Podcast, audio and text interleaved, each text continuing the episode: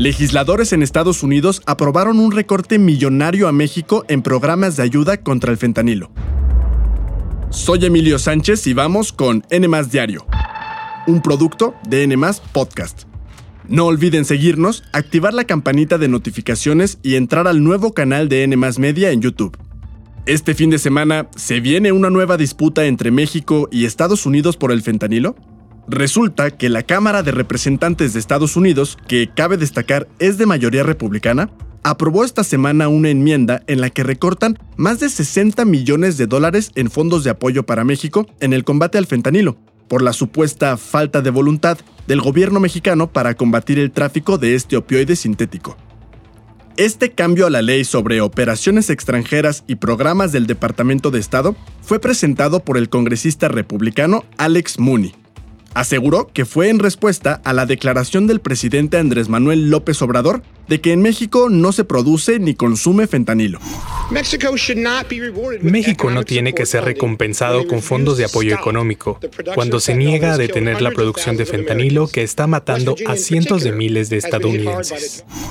La Unión Americana enfrenta una grave crisis de muertes por sobredosis de drogas, principalmente fentanilo, que aumentaron de 2019 a 2021 con más de 100.000 muertes.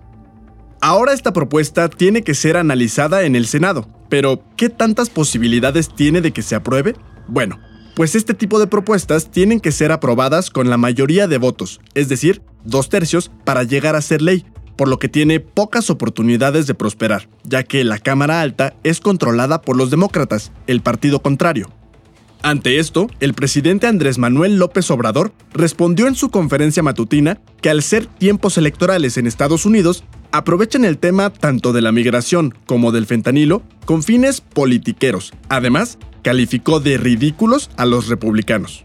En este contexto, el viernes se llevó a cabo en Washington, D.C. el diálogo económico de alto nivel entre Estados Unidos y México, encabezado por el secretario de Estado estadounidense Anthony Blinken, así como la secretaria de Relaciones Exteriores, Alicia Bárcena, quien reafirmó el compromiso del gobierno mexicano de frenar el tráfico de drogas sintéticas, las cadenas de suministros, los precursores y el paso fronterizo de estas.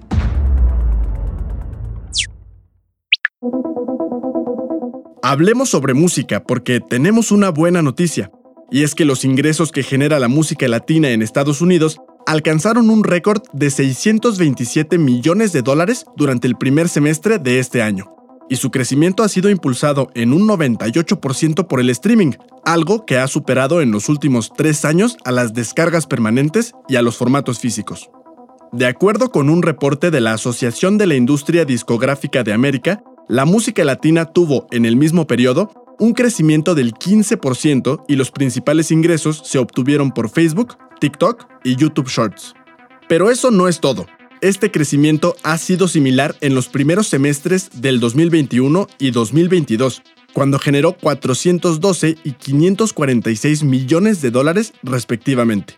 Y bueno, a todo esto, ¿quiénes son los artistas latinos más escuchados en Estados Unidos? Según la revista Billboard, son Bad Bunny, Shakira, Raúl Alejandro, Carol G y Bizarrap, a quien seguramente ubican por sus colaboraciones con Quevedo o Peso Pluma. Y ya que hablamos de Bizarrap, escucha esto. El artista lanzó un video corto sobre su siguiente sencillo que estrenará el próximo 4 de octubre. Sin embargo, lo hizo de una forma única. Su video está inspirado en una escena de la película El Lobo de Wall Street, protagonizada por Leonardo DiCaprio, en la que se ve una oficina con todos los trabajadores celebrando el éxito de la empresa. Aunque aún no se sabe con quién va a colaborar en este sencillo, muchos de sus seguidores han dicho que puede ser Belinda, Justin Bieber o alguien similar, porque en este video el artista cambió su nombre de Bizarrap a Bizapop. ¿Y cuál es su artista latino favorito? Respondan nuestra encuesta en la descripción de este episodio.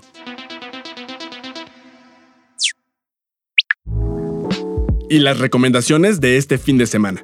En el foro Sor Juana Inés de la Cruz del Centro Cultural Universitario se presenta Barbarie, una obra que muestra cómo siete personas naufragan en el océano glaciar ártico y que a pesar de que piden ayuda, nadie los escucha, no saben a dónde ir ni qué hacer. Y en el foro La Gruta del Centro Cultural Helénico estará Todos eran mis hijos, Esta obra habla sobre las relaciones entre padres e hijos y la responsabilidad social e individual que tienen cada uno. Ahora, como cada viernes, tenemos los resultados de algunas de nuestras encuestas. El 40% de ustedes dijo que el show de Katy Perry fue el mejor show de medio tiempo del Super Bowl, mientras que para poco más del 30% el mejor espectáculo fue el de Michael Jackson. Y sobre la muerte del actor de Albus Dumbledore en Harry Potter, les preguntamos con quién les hubiera gustado tomar clases en Hogwarts, y casi un 30% dijo que con Dumbledore, pero más del 30% lo hubiera hecho con Severus Snape. Y por supuesto saludamos a Bart Bouvier y Ángeles Morales. Recuerden que siempre los leemos.